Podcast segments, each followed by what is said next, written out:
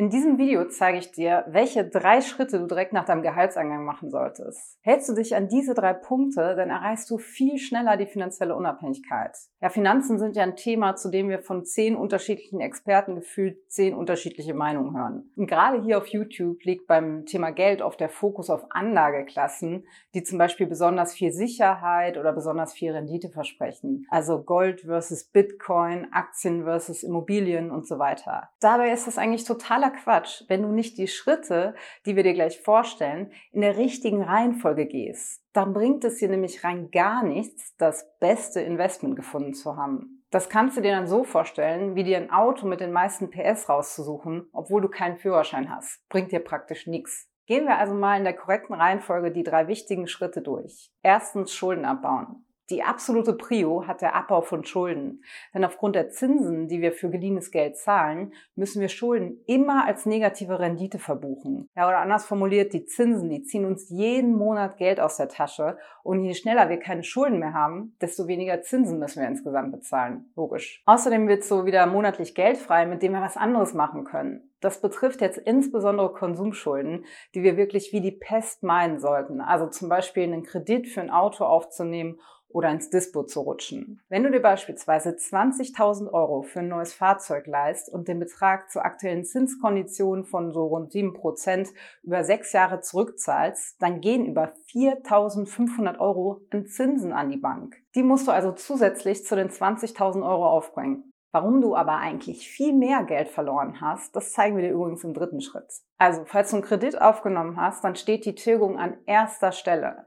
Dann geht es zum zweiten Schritt, Notgroschen anlegen. Als nächstes solltest du dafür sorgen, einen Notgroschen zu haben, falls du unerwartet dringend was Geld brauchst. Also wenn die Waschmaschine kaputt geht oder du gar deinen Job verlierst, dann solltest du unbedingt Geld auf der Seite haben, das sofort verfügbar ist. Mit dem Notgroschen kannst du künftig auch vermeiden, in den super teuren Dispo zu rutschen und unnötige Zinsen an die Bank zu zahlen. Dann brauchst du quasi den ersten Schritt nach dem nächsten Gehaltseingang künftig hoffentlich nicht mehr. Außerdem gibt den Notgroschen mehr Freiheit. Also sollte mal was ungeplant laufen, dann brauchst du nicht gleich darum zu bangen, wie du morgen über die Runden kommst. Das macht das Leben viel entspannter, zum Beispiel mit Blick auf die Jobwahl und generell Chancen und Risiken, die du eingehen kannst, weil du nicht so schnell in finanzielle Notlagen kommen kannst. Wenn du wissen willst, wie hoch dein persönlicher Notgroschen sein sollte, dann schau dir mal unser Video hierzu an. Für das Bunkern deines Notgroschens, da eignet sich am besten ein Tagesgeldkonto. Auf das schiebst du dann entweder direkt den kompletten Betrag, wenn du ihn bereits hast, oder per Dauerauftrag jeden Monat nach Gehaltseingang so viel es geht von deinem Girokonto, bis der Notgroschen sozusagen voll ist. Ja, wenn dann die Schulden getilgt und der Notgroschen gezahlt ist, dann kommen wir zum letzten Schritt, Vermögen aufbauen. Vermögen aufbauen, das klingt so elitär und nach nice to have. Aber das ist es nicht. Denn da die gesetzliche Rente ja für unsere Generation nicht reichen wird,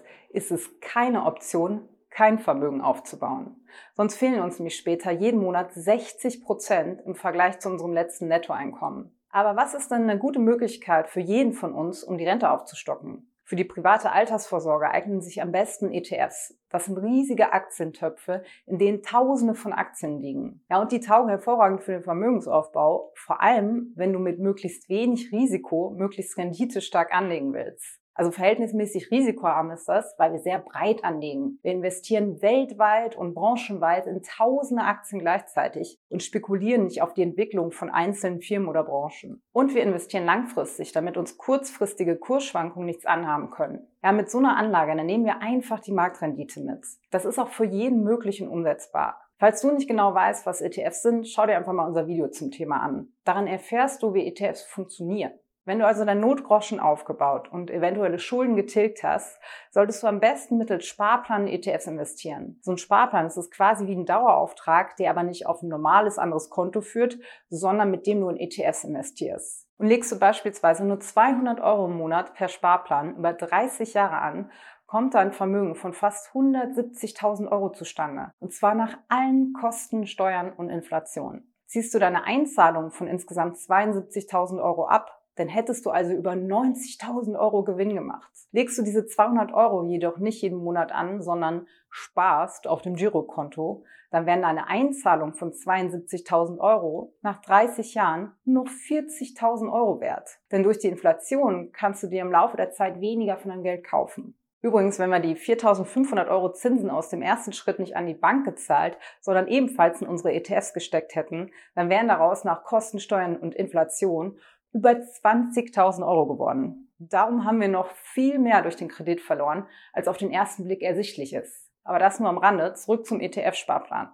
Das Tolle daran ist, dass dein Vermögensaufbau so komplett auf Autopilot läuft. Und mit einem Sparplan bezahlst du dich quasi selbst zuerst, noch bevor du dein Geld anderen Leuten für irgendwelche Dinge geben kannst. Außerdem kannst du dir noch einen super Trick zunutze machen. Sobald du eine Gehaltserhöhung bekommst, erhöhst du deinen Sparplan um den Betrag, der dir nun monatlich mehr zur Verfügung steht. Für deinen ETF-Sparplan brauchst du übrigens ein Depot. Unsere Top-Empfehlung dafür, die findest du hier. Vermutlich fragst du dich jetzt aber, wie viel du denn grundsätzlich monatlich in deinen Sparplan stecken solltest, um genug Vermögen für die Rente aufzubauen. Dafür gibt es immer wieder Versuche, mit irgendwelchen Prozentsätzen diese Frage zu beantworten. Also 20 Prozent von einem Nettogehalt oder sowas. Aber ganz ehrlich, ich finde solche Regeln nicht sonderlich zielführend, wenn es um die finanzielle Unabhängigkeit geht. Denn je mehr du sparen kannst, desto schneller erreichst du auch deine Vermögensziele. Es gibt also keinen Mindest- oder Maximalbetrag viel hilft viel und je mehr du zur Seite legen kannst, desto schneller hast du ausgesorgt. Um aber für dich mal ganz persönlich herauszufinden, was du mit welcher Sparrate wann erreichen kannst,